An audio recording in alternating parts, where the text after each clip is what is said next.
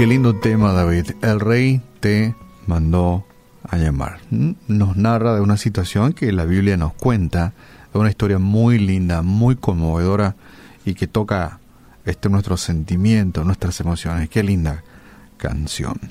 Bueno, hoy, a diferencia de buscar un texto bíblico, desarrollarlo y tratar de, de, ver la forma en que ese texto, la palabra de Dios, eh, eh, se relaciona con nuestra vida, hoy eh, tengo un artículo muy interesante para leerte y no sabía cómo titularlo. Podía titularlo así, sin querer queriendo. Podía ser un título, ¿verdad? Sin querer queriendo. O tal vez, cómo matar a tu iglesia. Eh, puede ser un segundo título, ¿verdad? Cómo fundir tu iglesia o tu congregación. Cómo matar tu iglesia. O sin querer queriendo. Y trata de cosas que, que a veces hacemos, porque el artículo es un tanto irónico, de cosas que hacemos y tal vez no nos damos cuenta, ¿verdad? Por eso también pega esto sin querer queriendo, porque sin darnos cuenta eh, causamos perjuicio a nuestra congregación, a nuestra iglesia. Y bueno, suena un tanto irónico, pero es muy aleccionador, nos deja una linda enseñanza. Esa congregación que es esa reunión de, de, hombres y mujeres, chicos y grandes de la misma fe, que se juntan cada tanto para alabar a Dios, bendecir a Dios, y recibir también, ¿por qué no?, palabra de Dios. Así que, bueno, ¿cómo matar a tu iglesia? O tal vez sin querer queriendo. ¿Qué es lo que uno hace? Bueno, en primer lugar, si quieres matar a tu iglesia, a tu congregación, no te vayas. No te vayas. Y si te vas, llega tarde, ándate tarde. Al llegar, este, andate siempre de mal humor.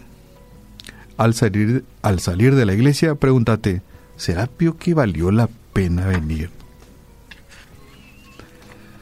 No aceptes nunca un cargo en la iglesia. No aceptes cargos. Eh, seguí nomás criticando a los demás. Visita a las otras, visita las otras iglesias cada tanto para que el pastor se dé cuenta de que no es muy esencial participar de esa congregación. Haz que el pastor gane su dinero Deja que Él haga todo el trabajo. Para eso se le paga. Al acudir al templo, sentate muy atrás, cerca de la puerta. No cantes. O si cantas, canta un poco desafinado. No animes al pastor. Si te gusta el sermón, cállate nomás. Pues muchos pastores se perjudicarían por causa de la adulación. No permitas que la sangre de Él esté sobre tus manos. Que de alguna forma tus halagos lo perjudiquen. Y para que no me malentienda, leo este artículo que dice cómo matar tu congregación, cómo matar tu iglesia. Cuenta las faltas, los errores de tu pastor a todos los que te visiten. Quién sabe si ellos se van a enterar de otra forma. No traigas nunca a nadie contigo a la iglesia. No invites a nadie. No hagas nada para ganar a otros miembros nuevos, por lo menos mientras la congregación tenga tal pastor. No me cae bien luego. Si hay algunos miembros animados que sirven a tu iglesia y que trabajan por ella, siempre critícalos. Si tu iglesia, por mala fortuna, es una iglesia feliz y armoniosa, condénala por la tibieza, la indiferencia y la falta de celo.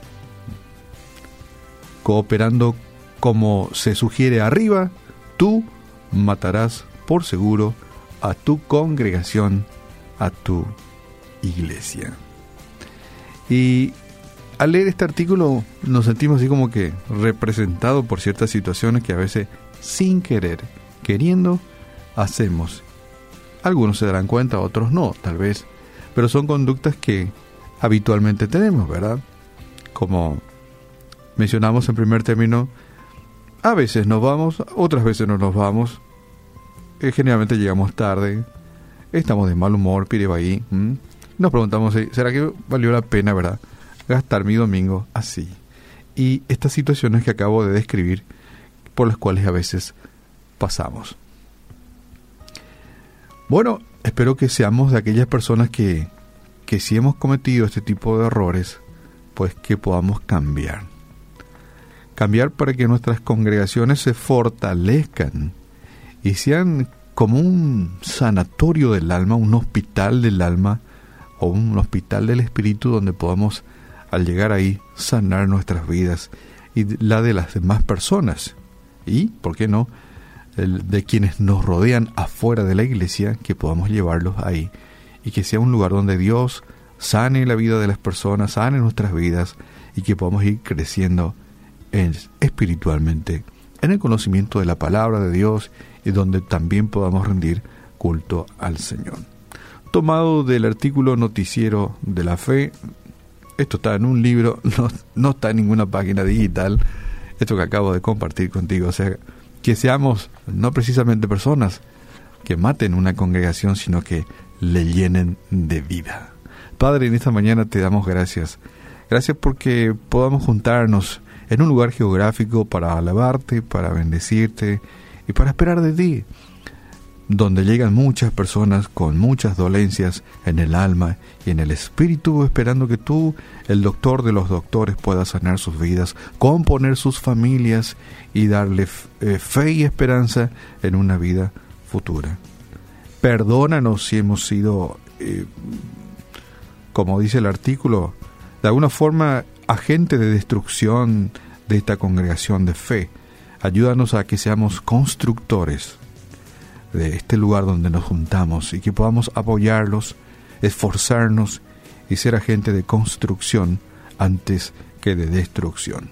Ayúdanos a fortalecer nuestras congregaciones, nuestras iglesias y este grupo precioso de personas que generalmente nos reunimos buscando de ti. Oramos en el nombre de Jesús.